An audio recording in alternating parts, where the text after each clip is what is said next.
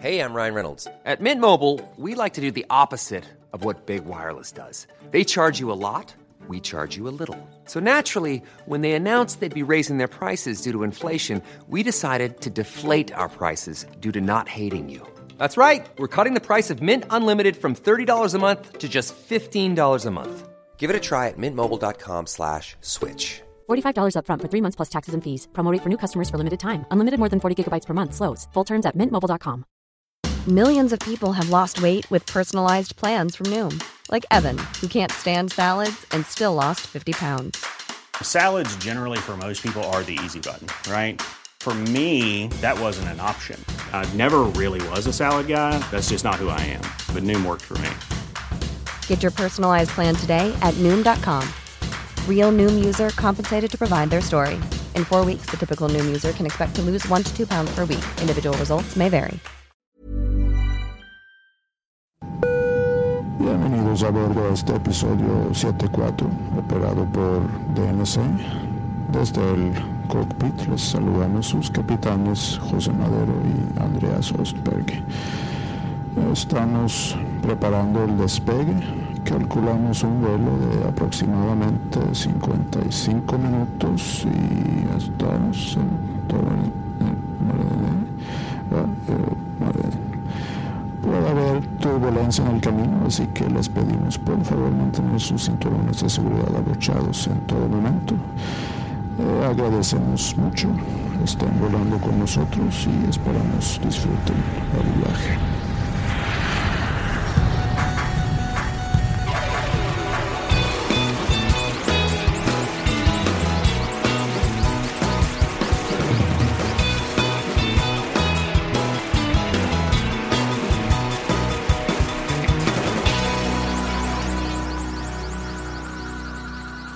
Hola Pepe, Hola Andrés. ¿cómo estás? Bien, me dio risa un tuit ahorita que vi tuyo. ¿Ah, sí? ¿Qué decía?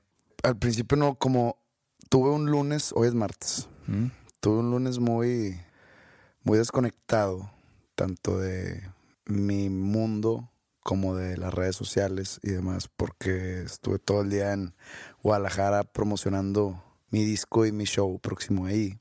Me fui a las 4 de la mañana en Monterrey, regresé a las 12 de la noche y ahorita me estoy poniendo al, al día Mm. y veo que pusiste algo sobre el repechaje de, de las eliminatorias al Mundial, Sí. en la UEFA. Mm, Toca Italia. Y yo no me, yo no me, como no he estado pegado con las noticias, no sabía que ya estaban los... Se me hace que fue hoy. Se me hace que hoy en la mañana se hizo el... Digo, hoy en la mañana aquí. Hoy en la mañana, en la tarde en, en Europa, Sí.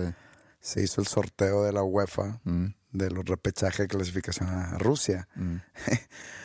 Y pusiste de que, pues como no sigo el, el fútbol italiano, Sí, nunca he sido fan del fútbol italiano, así que no los voy a extrañar en Rusia. y luego como que la banderita de Suecia. Bien optimista. Y dije, chinga, le tocó bailar con la más fea a este cabrón. Qué mala suerte, ¿eh? Sí. O sea, le ganaste a Holanda, pasaste por arriba de Holanda. Eh, Suiza fue el problema ahí, ¿no? Francia. Francia. Sí. Fue Francia. Sí, Francia ganó el grupo. Sí, ok. Francia, pues bueno, Francia está, tiene una generación muy potente, ¿no? Pero pasaste por encima de Holanda para que te toque Italia. Sí. Estás Ni modo. Oye, quiero arrancar luego, luego, porque hay, pasaron muchas cosas Yo quiero, quiero que gane Suecia, ¿eh? Es que no sé, porque un mundial sin Italia está medio raro. Sí. Sí, entiendo eso. O sea, siendo yo... eh, Aficionado al fútbol. Sí, aficionado al fútbol, un mundial con Suecia, pero sin Italia, mm, sí puedo entender que la gente prefiera a Italia en el mundial. Pero ojalá y gane Suecia. Ojalá.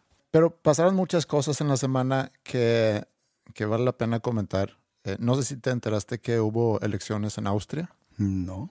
Digo, Austria es un país muy chico, no eh, figura tanto a nivel mundial. ¿Qué sabemos de Austria? Que de ahí es este Sigmund Freud.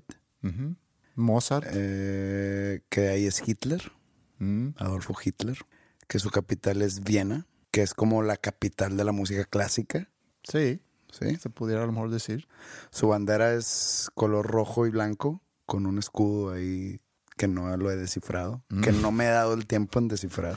Está bien. Eh, ¿Qué más? Espérate. Ok. Salzburgo es de ahí. Mm, ¿Ves? Sí sé cosas. Sí, tú dale. Eres todo una, una Wikipedia. Eh, tenían un gran jugador de fútbol en los noventas llamado Anton Polster, que estuvo cerca de venir a los Rayados en, su, en el ocaso de su carrera. Órale. Creo que ya. Sí. Sí, está Bueno, muy- te voy a dar otro dato entonces de Austria. Ahorita el, el nuevo líder de Austria, del partido que ganó, que es un partido conservador cristiano, tiene solamente 31 años. Se llama... ¿El partido o el, o el que ganó? El, el Sebastián Kurz se llama, es el, es el líder. Pero, ¿presidente? ¿Es monarquía o es república? O sea, ¿hay reyes de Austria? Sí, ¿no? No sé, tú, digo, tú ya siendo casi que un experto en Austria. Mm, Podremos investigar. No. ¿Sí? Poquito, poquito, poquito. Rey Austria. Pero el, el que haya ganado su partido lo convierte en el líder más joven del mundo. Ay, qué- fea está la gente en Austria. Mira, es que hay como que fotos de los reyes. y luego, espérate, chécate esta. Es como una reina, una princesa. Su pinche madre. Es fea la gente en Austria. No, no sé, no creo. Estas son No pinturas. creo. ¿Por qué no crees? Porque en Europa todos son lindos, mames.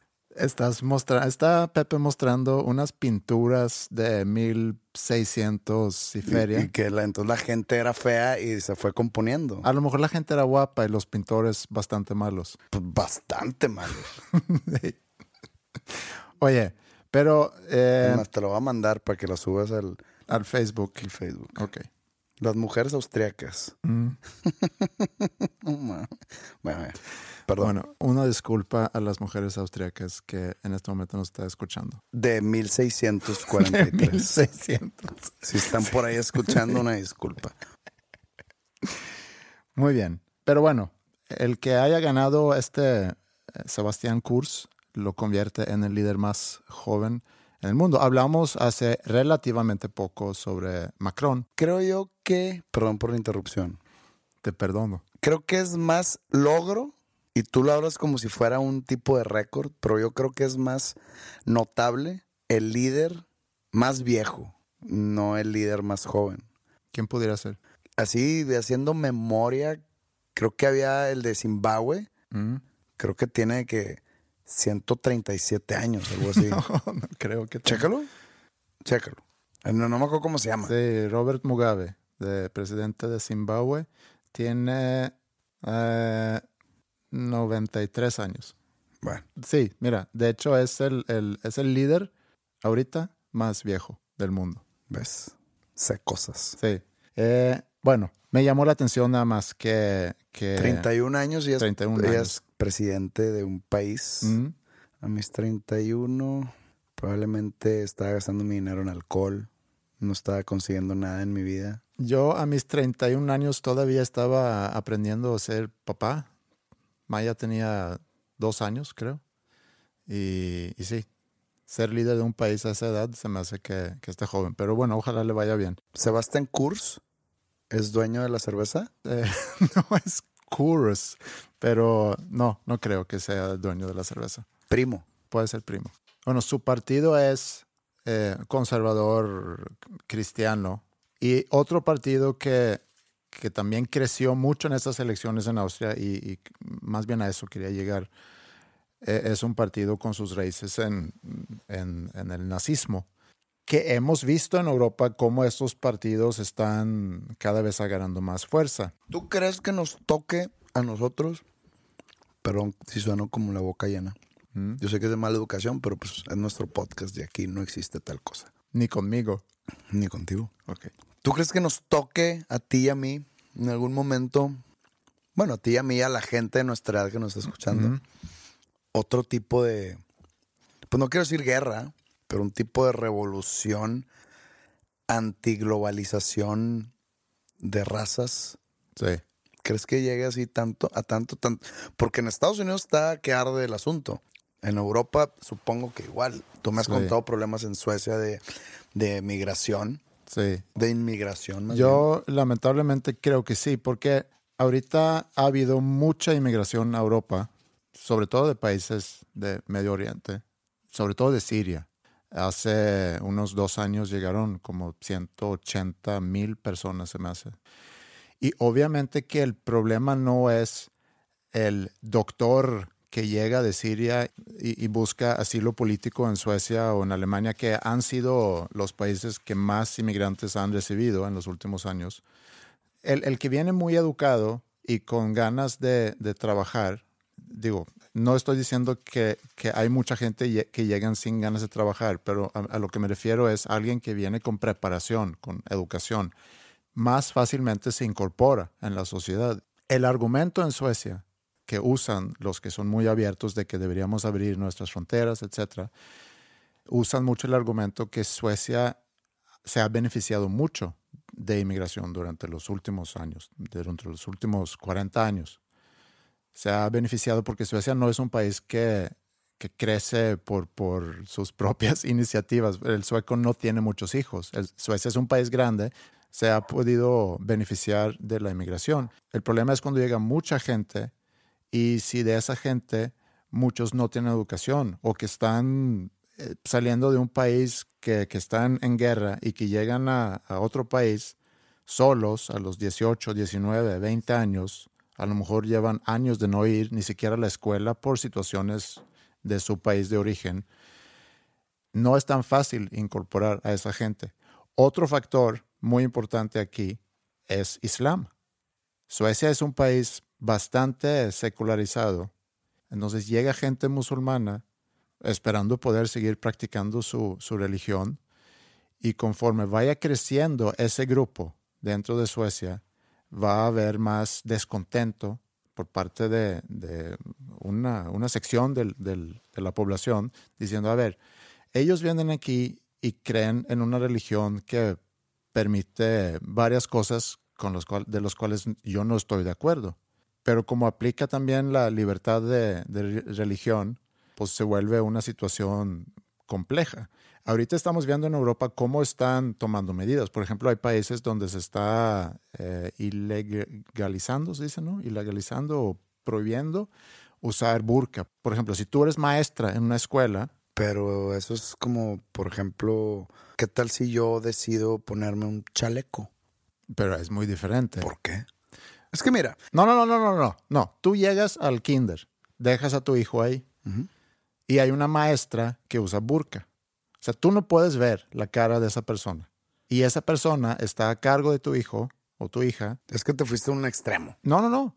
No fui a un extremo. Te doy un ejemplo. Que no, burka. bueno. No, o sea, no tengo el ejemplo del chaleco. Que no la contraten, pero que tenga prohibido y andar por de la vida. No, no, no. A lo mejor tú puedes. No es que no, nunca puedes usar burka. Es en ciertas profesiones o en. Ah, a lo mejor en, en... Pues es que. Ah, ¿quieres trabajar aquí?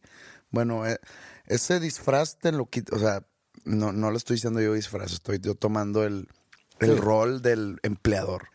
Ese disfraz te lo quitas, no está permitido. Mm. Ah, ¿por qué no? Necesitamos ver la cara de la gente, saber quién es. Pero quién. mi religión no me permite. Pues bueno, vea un trabajo donde tu religión te permita. Sí. O donde permitan tu religión, más sí. bien.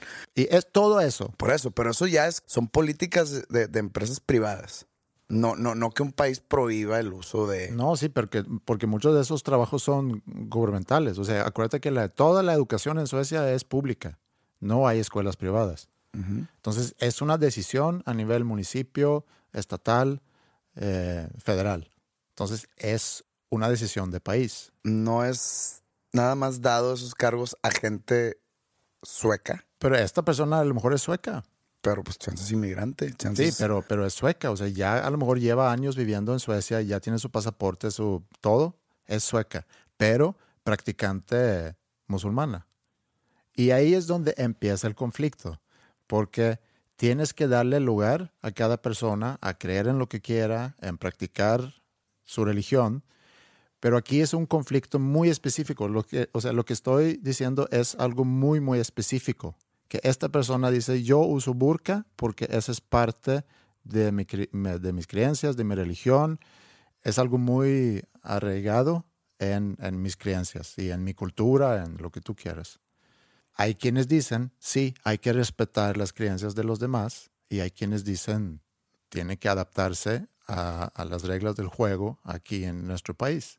Se vuelve un conflicto. Y yo creo que, como hemos visto a estos países, para ya regresar a, tu pregunta, como hemos visto en muchos países, en Austria, en Suecia, en Alemania, en Polonia y varios países del, del Europa Oriental, cómo estos partidos populistas derecha van creciendo en cada elección. Y es el descontento de mucha gente en esos países que ven la inmigración y ven cómo no se pone un freno a ciertas cosas, eh, dejando, pues tú síguele practicando tu religión, tú síguele con tu cultura. Eh, no te pido que te adaptes tanto a lo que tenemos aquí porque somos multiculturales, somos globales y tenemos que ser incluyentes, etcétera, etcétera. Y hay quienes dicen, oye, entonces, ¿dónde vamos a poner el freno? Cuando estos quieren sus leyes eh, charías. A eso voy. ¿Quién tiene razón ahí? ¿Por qué tienen que ser incluyentes? ¿Quién tiene razón? ¿El partido de derecha que no? ¿Sabes que ya estuvo suave? Se está perdiendo como que toda la idiosincrasia del país. Mm. O los izquierdistas que dicen, no, hay que abrir nuestras puertas al mundo, hay que darnos la mano, que pasen todos los inmigrantes que quieran. Porque nos- nosotros nomás, así de afuera decimos, no, qué racistas, es- eso es, eso es, este, recae en el nazismo. Ese es parte del mismo problema, porque, porque como bien dices, tú eres crítico a la inmigración racista. Ujú. No, no soy racista, soy crítico a, a cómo estamos llevando la inmigración. Pero hay otro problema también, no problema, sino otro ángulo también de lo que tú dices, es la constelación de países. Sea, si vamos muchos años atrás, la constelación de países, pues es un grupo étnico a lo mejor que se junta en un lugar y decide, mira, esto va a ser nuestro país. Y luego ha habido lugares donde diferentes grupos étnicos se juntan en un país y donde eventualmente se convierte en un conflicto. Yugoslavia a principios de los noventas es un ejemplo de eso, donde diferentes grupos étnicos y con diferentes creencias y culturas están bajo el mando de un país, pero en el momento que el gobierno, la dictadura ahí falla, pues entonces- ¿no? no, Tito. Tito fue el dictador de Yugoslavia por mucho tiempo y cuando él, no me acuerdo si murió o cuando lo sacan. A mi abuelo le, le dicen Tito. Sí, No tendré sangre balcánica.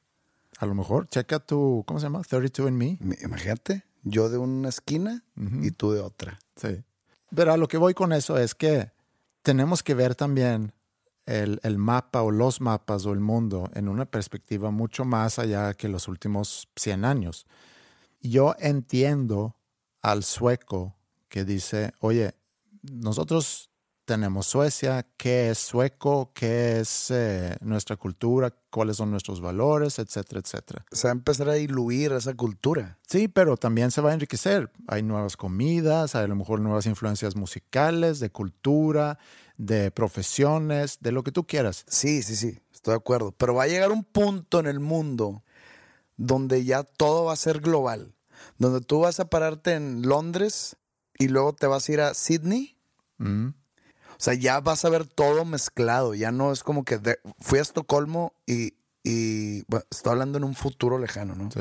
Fui a Estocolmo y lo típico que todo el mundo dice, no, nunca he ido a Estocolmo yo, pero Mm. no, es que las güeras están muy guapas. Pues va a llegar un punto donde hace llegar y, pues las güeras, ya veo güeras, veo árabes, veo eh, latinos. O sea, ya va a llegar un punto donde todo va a estar diluido, todo va a estar este, mezclado. Se va a perder la cultura de cada país. Sí, estoy de acuerdo con eso. Y, y no es eh, en un futuro muy lejano. El, el otro día hablando No, con mi mamá, unos 50 años. no tan lejos. El otro día hablando con mi mamá, mi mamá vino a Suecia también de otro país, pero me dice, ahorita cuando yo me subo al metro para ir a la ciudad, o sea, el, el vagón, hay tantos idiomas que se habla en ese vagón y ves tantas nacionalidades que eso que tú dices, que dónde están las güeras, pues ya casi que es una realidad, que no es un problema. El problema, y yo creo que para ya regresar a tu pregunta, el problema veo yo es el Islam.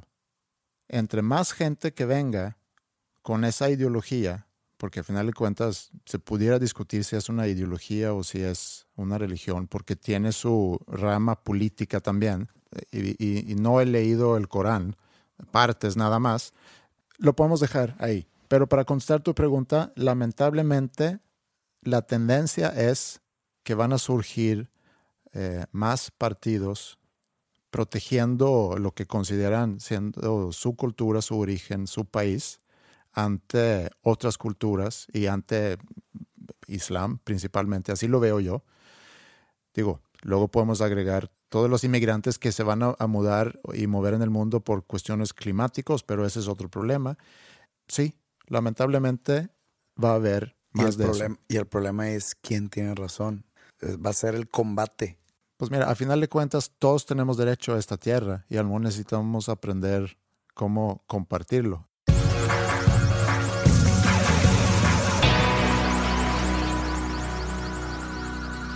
Me llamó mucho la atención lo que sucedió a mitades de la semana anterior, mm. que ya teníamos grabado el episodio pasado, mm. pero pues sucedió. Con la última fecha de las clasificaciones al Mundial. Ojo, este tema no es de fútbol, simplemente ahí empieza todo. Ok. Y no por los resultados, sino por los equipos que quedaron eliminados de ir al Mundial. Hablo especialmente de Holanda, Estados Unidos de Norteamérica. Estados Unidos no va al mundial. No va al mundial. Neta. Qué bueno que hablamos de esto. Porque esto es noticia para mí. Y la selección de Chile. Aquí tenemos mucho público chileno. Sí. Me, me sorprendió lo de Chile. Me sorprendió mucho de los tres. Me sorprende mucho Holanda por ser pues, una potencia mundial. Aunque no ha sido campeón del mundo, pues ahí he estado llegando a finales. Y me sorprende Estados Unidos. Mm por la zona en donde está, que es la CONCACAF, que es la zona mexicana también, o sea, la zona de México también. Y por el proyecto futbolístico que están desarrollando ellos desde el 2002, que decían que en 10 años iban a quedar campeones del mundo. Y cuando se lo toman en serio, algo los gringos, tómalo en serio. Y Chile, por la generación de jugadores que tienen ahorita, que son, pues son estrellas en casi todo el mundo. Son bicampeones, ¿no? Son bicampeones de América y tienen jugadores de talla mundial ahorita. El problema no es, no quiero abundar en el tema futbolístico, sino lo, la reacción de gente aquí en México sobre esas tres eliminaciones. Mm. México ha tenido choques en la historia recientemente con esas tres elecciones. Estados Unidos ni se diga. Mm. Toda la vida ha sido el rival número uno. es como el clásico, ¿no? Es como el clásico. Aparte, Estados Unidos descalificó a México del Mundial, o eliminó más bien a México del Mundial del 2002 en octavos de final. Y luego el Mundial pasado, México se clasificó al Mundial, o más bien clasificó al repechaje por un gol que metió Estados Unidos a casi último minuto. Mm. Se puede decir que Estados Unidos metió a México al Mundial. En esta ocasión, Estados Unidos necesitaba un gol de México y no lo consiguió. Entonces quedó fuera Estados Unidos pero pues está el, antecedente ese del Mundial 2002. Holanda, pues lo que sucedió el Mundial pasado, ¿no? Hay gente que todavía no supera, el no era penal, el Robben no sé qué, Robben no sé cuánto. Sí era penal, sí fue penal, sí hubo falta de Rafa Márquez. Arjen Robben exageró la falta, eso ni qué, pero fue penal y era penal. Mm. Hay gente que todavía no lo acepta, hay gente que me va a mentar la madre por eso que estoy diciendo, ni modo. Ese es el antecedente contra Holanda. Y el antecedente contra Chile fue el 7-0 que le clavó a México el verano pasado en la Copa América Centenario. Total. Se eliminan esas dos elecciones la semana pasada. Y yo sé que muchos muchos comentarios, muchos tweets, muchos memes eran de broma, pero hay gente que sí se los toma en serio, el de que es lo que pasa por meterte con México. Mm. Este, y mucha gente empezó a insultar a Robin en sus redes sociales de que ya ves, pendejo, por dejarte caer. No era penal día 3400, no, no sé cuántos días van desde, desde ese juego. A Estados Unidos, eh, por ser el rival más cercano y por todo lo que ha pasado con Trump contra los mexicanos, este, pues el racismo ahorita, que es lo que hablábamos, el racismo ahorita que está efervesciendo en Estados Unidos por todo el discurso de Trump, empiezan a tirar esa. Ah, nos quieres eh, poner un muro. Lo que pasa cuando te metes con México, no calificas al mundial, como si fuera un problema político. Mm. Y como si fuera una ley universal, de que tú te metes, metes con México, y sí, se acomoda automáticamente. Y lo de Chile, ah, eso te pasa por el 7-0. 7-0, pues digo, deberías de recriminarle a México, no a Chile. No es como que, ah, jaja, por meterte con México. Vi mucho, mucho movimiento de esa manera y ojo, mucho, no, no, no sé cuál porcentaje era de broma, pero muchos se lo retribuían a un karma positivo supuesto que tenía México antes de estas elecciones. Mm.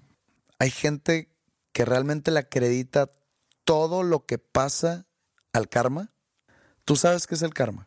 Sí, viene de- del hinduismo y del bu- budismo. Eh, pues según yo es una palabra sánscrit. Y eh, tiene que ver con, con varias cosas. Para fines prácticos es así como siembras, vas a cosechar. Ese es el karma. What comes around goes around. Entonces, ¿qué sembró México? Sembró que se los putearon en 7-0, que fueron eliminados del Mundial. Pero eh, no, es al revés. ¿Qué sembró Chile, Holanda y Estados Unidos? No, porque también, para que haya un karma positivo, debe haber un karma negativo. Ok. Todo es balance. Si México tenía karma positivo entre esos tres equipos, seguimos con el tema del fútbol, pero esto es mucho más grande. Estamos hablando de leyes universales. Sí. Si México tenía karma positivo ante Chile por la goleada, ¿qué hizo México para tener ese karma positivo? ¿Ser goleado? Holanda tiene karma negativo porque eliminó a otro equipo de octavos de final Con un penal. con un, con un penal. Quedaron 2-1, punto. A mí no me importa si fue penal o si no fue penal, o que si los dos goles valieron o que si no, lo que tú quieras. Y entonces se puede decir que en Estados Unidos, si tienen un presidente, lo digamos directamente, racista, que está queriendo cerrar fronteras con México, entonces eso es karma negativo que se refleja futbolísticamente a ese país. No se refleja socialmente, ni políticamente, ni económicamente, no, no. El karma dice, "Mm, ¿fútbol o qué? Sí, como hay un comité Fútbol, de karma. sí, hay, hay un comité de karma. Oye, Estados Unidos es el siguiente en la orden del día, ¿qué pedo? A eso va mi pregunta otra vez. ¿Hay gente tan pendeja a nuestro alrededor? Hay gente que cree en cosas muy eh, raras. Eso sí te puedo decir.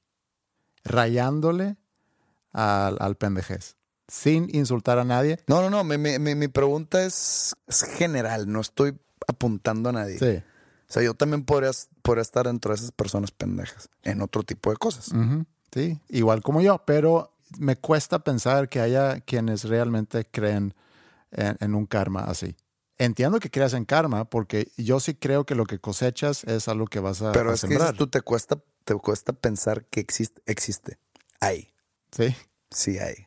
Para mí el karma es muy conveniente. Por esto no creo en el karma. Sirve para una de, dos, de estas dos cosas. Cuando te está yendo mal, cuando te sale algún problema en cualquier índole de tu vida, Mm.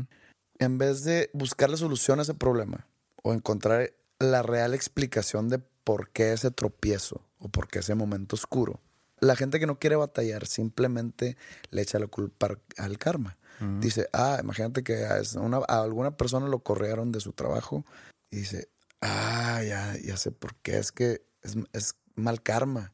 Está muy conveniente porque ahí el karma funge como solución o como explicación más bien a un problema. En cambio, si no te pasa nada, si tú de repente empiezas a tener mucho éxito y empiezas a tener tiempos de abundancia y de bonanza, de repente dices, ya ves, el karma no existe, el karma me la pela. Mm. Y eso que me la he mamado. Y mira, todo me va muy bien. Entonces es muy conveniente porque yo conozco de los dos lados. Sí, digo, a lo mejor depende qué significado le das al karma, pero si, si lo podemos reducir, o así lo reduzco yo, a, a la ley de causa y efecto, y yo sí creo que así como siembras vas a cosechar.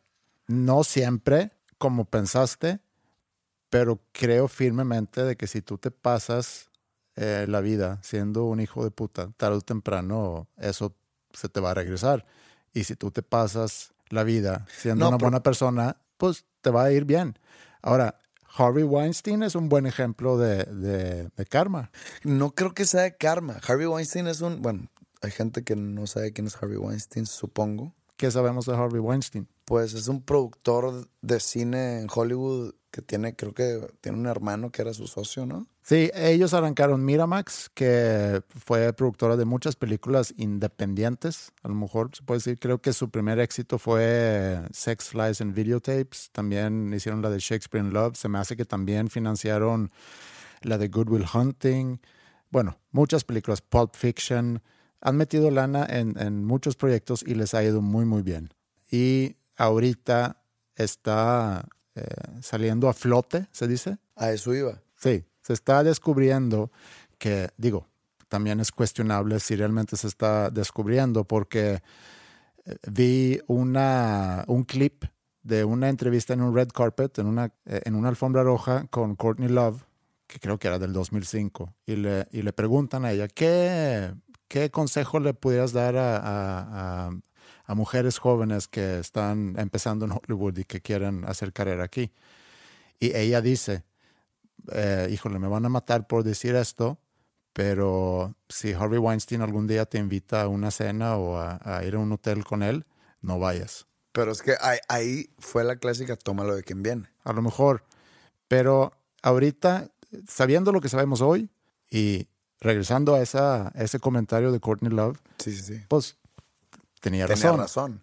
Pero, pero lo que se sabe hoy en día entonces de Harvey Weinstein es, es que ha abusado de muchas mujeres, se ha aprovechado de su situación como hombre muy eh, con mucho poder en Hollywood.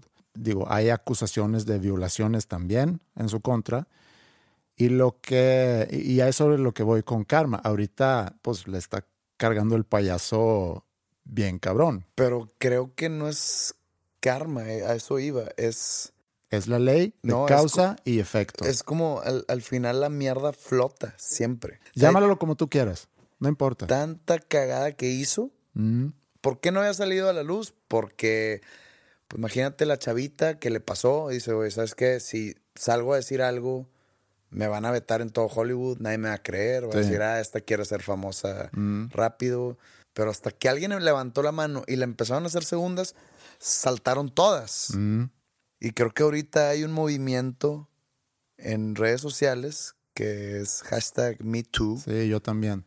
que va en contra de defender al género femenino. Bueno, tú hablas Sí, de eso ah, porque sí, del acoso sexual. del acoso sexual. Mira, a mí lo que me da bastante asco en todo ese tema es que estoy segurísimo que eso pasa en, no nada más en Hollywood, sino en, en muchos lugares. Hombres en poder que aprovechan su poder eh, acusando a mujeres sexualmente. Y bulleando a otras personas también, porque también sale el hermano de, Harvey Weinstein, Bob, sale también declarando que, que siempre ha sido un buleador, que él mismo ha sido bulleado por, por su hermano.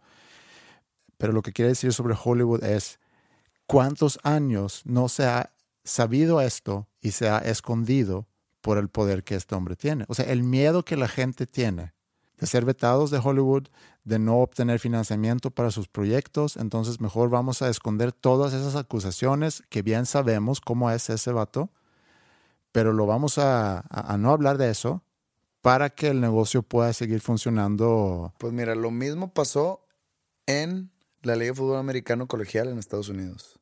Hace unos cinco años con un coach. Con un coach súper, súper respetado, de muchos años de experiencia, de muchos títulos, de mucho súper influyente. Creo que el coach se llama Joe Paterno, o se llama, Mm. pero lo corrieron porque él estaba cubriendo un caso de abuso de, de menores de uno de sus coaches. O sea, pasa en todos los ámbitos del mundo, así como lo dijiste ahorita.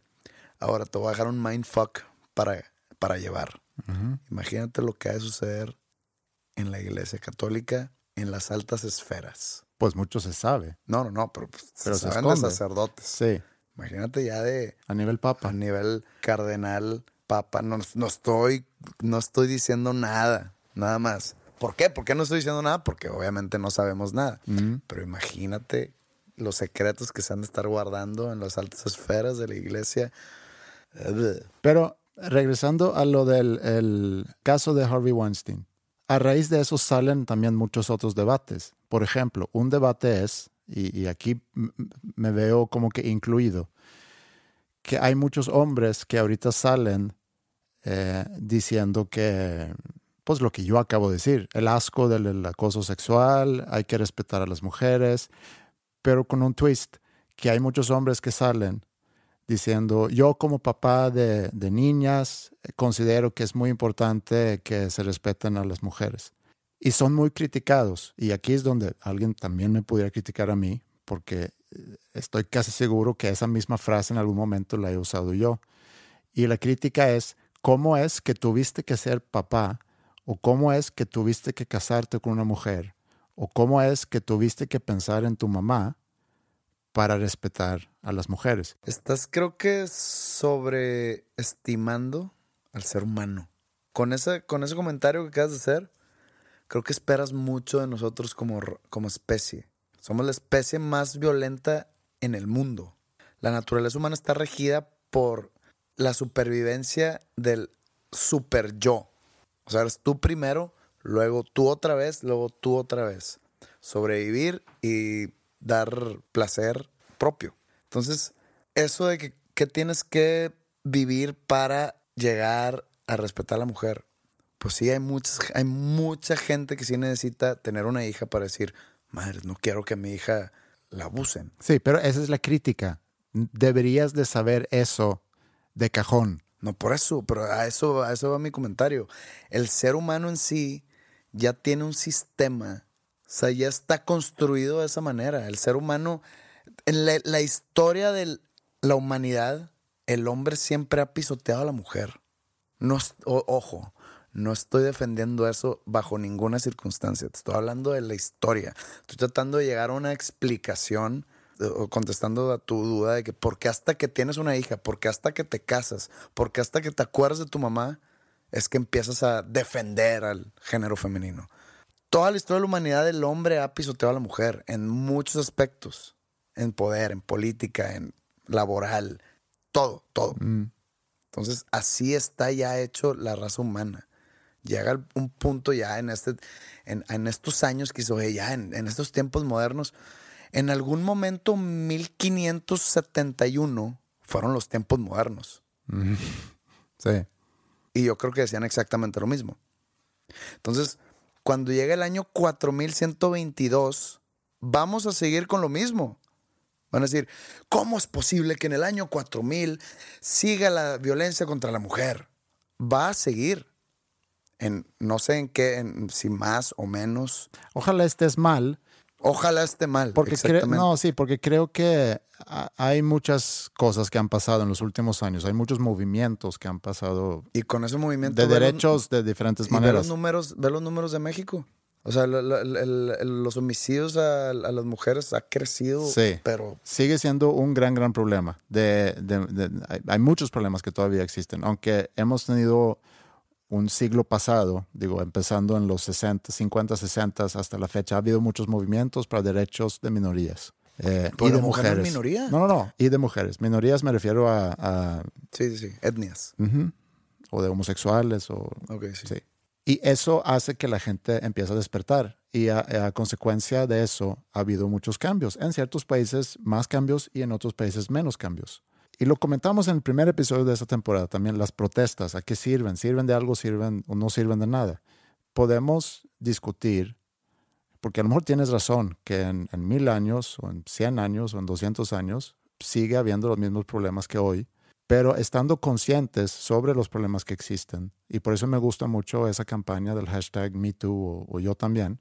Es más, si tú, mujer, estás escuchando eso, pues úsalo porque creo que entre más conscientes nos hacemos sobre las cosas que pasan en el mundo, así como nos enteramos de lo que está pasando en Hollywood, que estoy seguro que en una semana va a resaltar algo similar en otra industria o en otro, no sé, ¿dónde?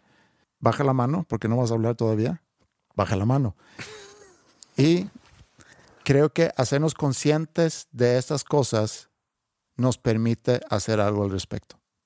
Mientras todo eso estaba calladito en Hollywood, pues nadie hacía nada. Ahorita seguramente, y yo espero, va a haber cambios y es una buena señal para los hombres, estoy a lo mejor siendo idealista, pero para los hombres del mundo que abusan su poder para acusar sexualmente a mujeres. Punto. Adelante. Gracias. Imagínate que ¿Cuándo sucedió lo de Harvey? ¿Cuándo empezó lo de Harvey Weinstein? Pone tu 1995. Vamos a ponerle un año. Imagínate que todo este movimiento de Me Too, porque tú invitaste a nuestra audiencia femenina a, a, manifestarse vía redes sociales con el hashtag Me Too y ok, va, yo lo apoyo. Si tú eres mujer, manifiéstate. Hazte valer. Que, sal, que se escuche tu voz. Pero chécate esto si en 1994 estuviera sucediendo esto de lo que estamos platicando tú y yo, el hashtag MeToo, esa campaña que empezó hace dos días o algo así, y se, hace, se hubiera hecho gigante, en 1994, ¿eh? se hubiera hecho gigantesco el hashtag trending topic por un año, ¿tú crees que hubiera parado a Harvey Weinstein de hacer lo que hizo en el 95?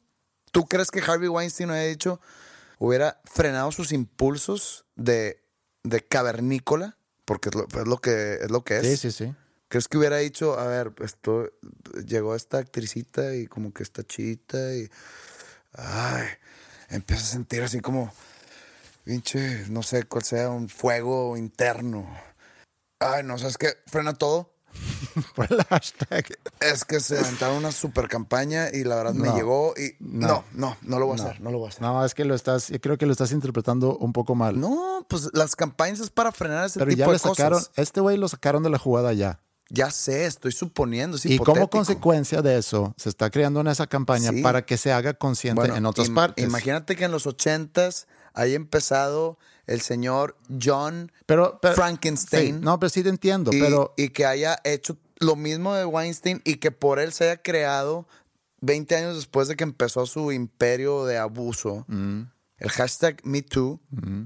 y luego seguía Harvey Weinstein y que el hashtag o la campaña, la campaña de concientización vía redes sociales, ¿crees que hubiese parado a Harvey Weinstein de hacer lo que hizo? Mira, yo creo que la concientización que, que, estamos viendo ahorita y que ojalá siga, por eso, por eso creo que es buena la campaña, a lo mejor va a evidenciar a más personas en poder haciendo esas cosas. Y a lo mejor podemos frenar un nuevo Harvey Weinstein o a lo mejor podemos eh, sacar a flote a otros hombres que andan por otros lados abusando de su poder. Acuérdate que todos los que empiezan a hacer ya sea asesinos, asesinatos en serie o abuso sexual en serie o cualquier tipo de crimen en serie, ellos lo empiezan a hacer y lo siguen haciendo porque no los cachan. Es una enfermedad. Es una enfermedad. Sí. Entonces, a lo mejor no, la campaña no le va a curar al enfermo, pero va a permitir que haya otras personas que le pongan un freno a eso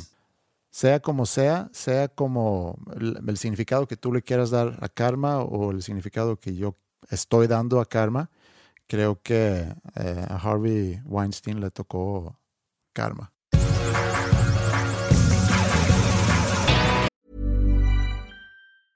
Hey, I'm Ryan Reynolds. Recently, I asked Mint Mobile's legal team if big wireless companies are allowed to raise prices due to inflation. They said yes. And then when I asked if raising prices technically violates those onerous two-year contracts, they said, "What the f*** are you talking about? You insane Hollywood ass." So to recap, we're cutting the price of Mint Unlimited from $30 a month to just $15 a month. Give it a try at mintmobile.com slash switch. $45 up front for three months plus taxes and fees. Promo for new customers for limited time. Unlimited more than 40 gigabytes per month. Slows. Full terms at mintmobile.com. I'm Sandra, and I'm just the professional your small business was looking for. But you didn't hire me because you didn't use LinkedIn jobs. LinkedIn has professionals you can't find anywhere else, including those who aren't actively looking for a new job, but might be open to the perfect role, like me. In a given month, over 70% of LinkedIn users don't visit other leading job sites. So if you're not looking on LinkedIn, you'll miss out on great candidates like Sandra. Start hiring professionals like a professional. Post your free job on linkedin.com/people today.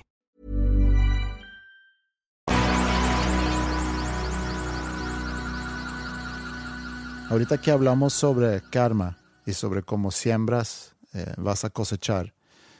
Pensé también en, mis amigos, mis amigos de Suecia, que amigos de la infancia, he comentado sobre ellos antes, y cada verano tenemos unos cuantos días que nos juntamos y básicamente es el único momento en el año donde todos estamos juntos, que es una manera de cosechar la amistad que hemos ido construyendo sobre durante muchos, muchos años y también es una manera para sembrar para el futuro de, nuestra amistad. Y como solamente nos vemos un par de días, tres días, también se vuelve mucho el, cómo vivir el momento, que es algo que, que se dice mucho, es algo que, que inclusive los que están ya cerca de la muerte y si les preguntas qué arrepientes en tu vida, muchos dicen, me hubiera gustado disfrutar más los momentos en, lugar de estar pensando, bueno, siendo a lo mejor nostálgico, pensando en, lo que ya pasó, o más comúnmente pensando hacia el futuro. Cuando yo logro esto, sí voy a estar contento. Cuando yo esté eh, haciendo tal cosa, voy a estar contento. Creo que somos muy malos para disfrutar los momentos, porque siempre estamos pensando en en, algo que va a pasar. Por ejemplo, el otro día estamos en el carro, toda la familia, y dijo Maya, ay, ya quiero que sea diciembre porque no sé qué. Y Mila dice, no, ya quiero que sea el otro jueves porque no sé qué. Ah, pero eso no es porque no, no quieran disfrutar el momento, sino porque lo dicen de forma figurada.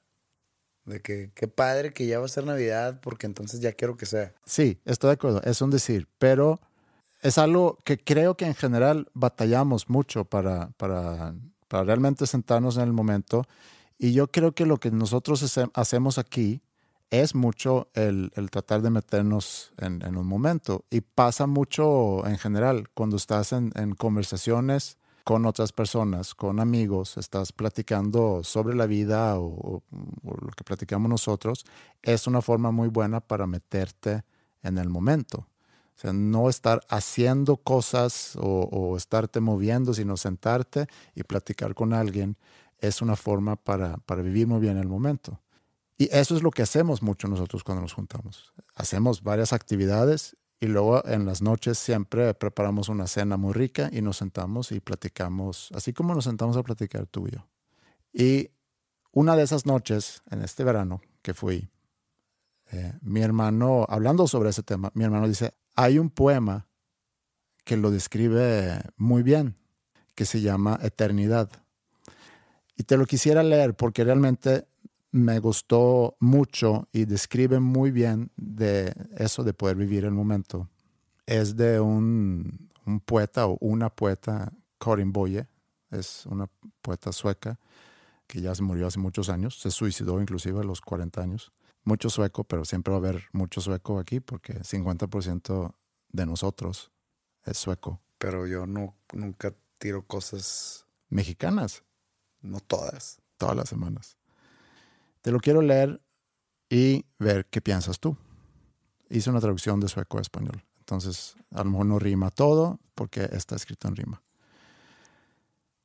Una vez nuestro verano duró una eternidad. Una vez nos paseamos en días soleadas sin final. Nos hundimos en abismos verdes y profundos sin sentir angustia por nada en el mundo. Pero nuestra eternidad nos ha dejado. ¿Cómo pudimos olvidar su secreto sagrado? Nuestros días ya son muy cortos. Con dolor luchamos y con furia creamos. Una obra que para siempre va a durar. Y su esencia es tiempo, así se va a llamar. Pero aún nos salpicamos con momentos eternos, segundos cuando nos olvidamos de metas y desacuerdos, cuando el sol nos calienta y el día de nuevo se hace largo, y vemos a nuestra lucha como un juego y un encargo.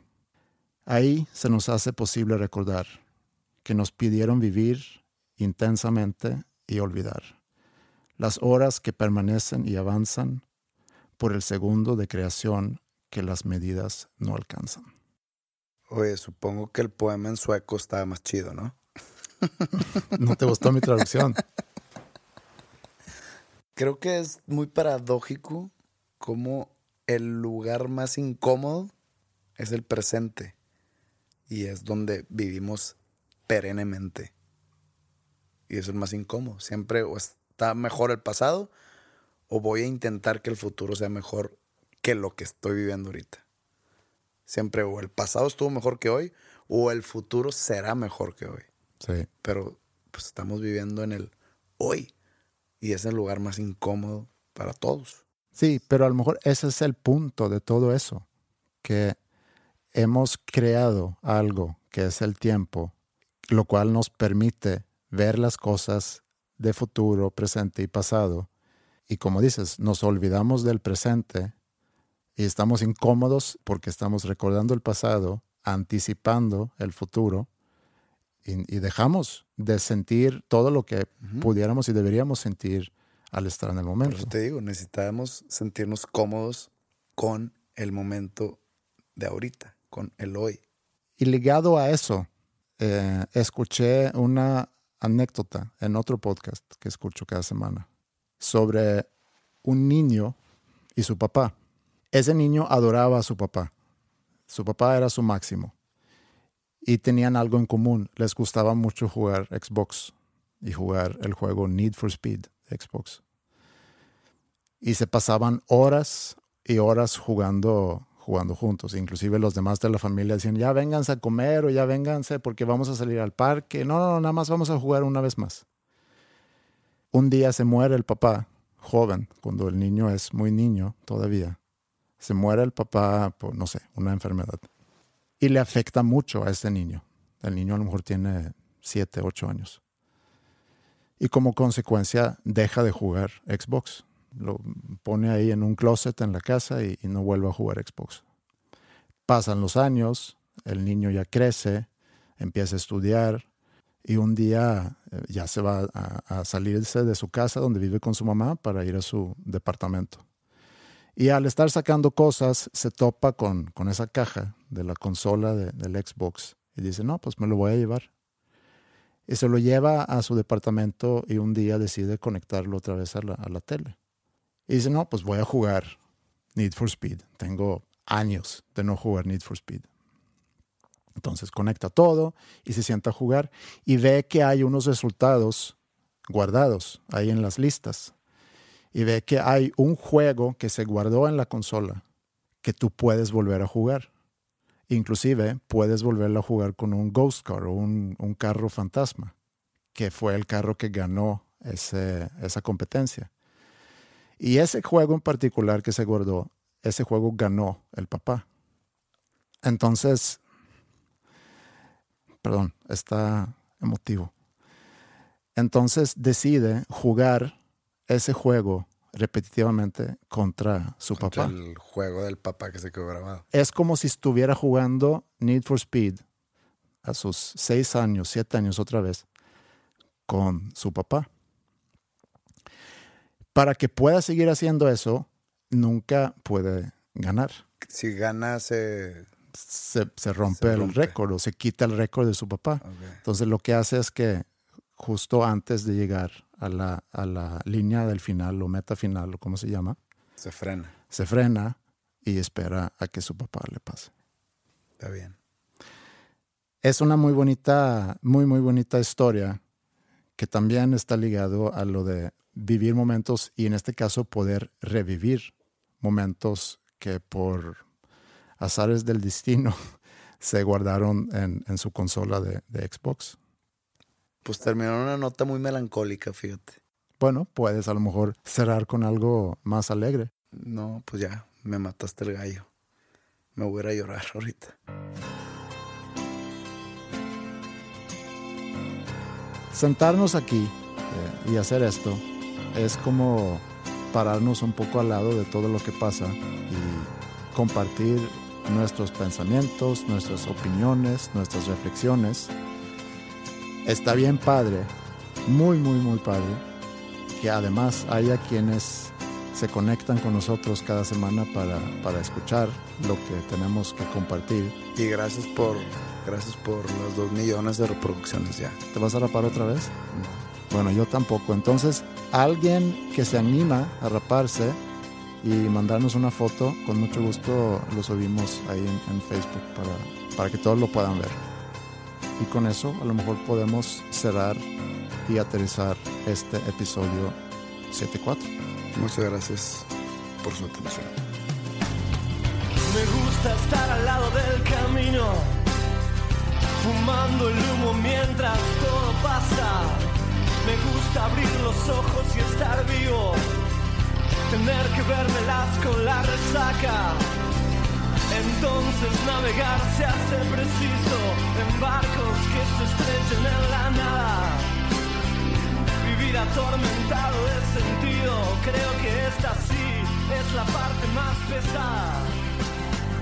En tiempos donde nadie escucha a nadie,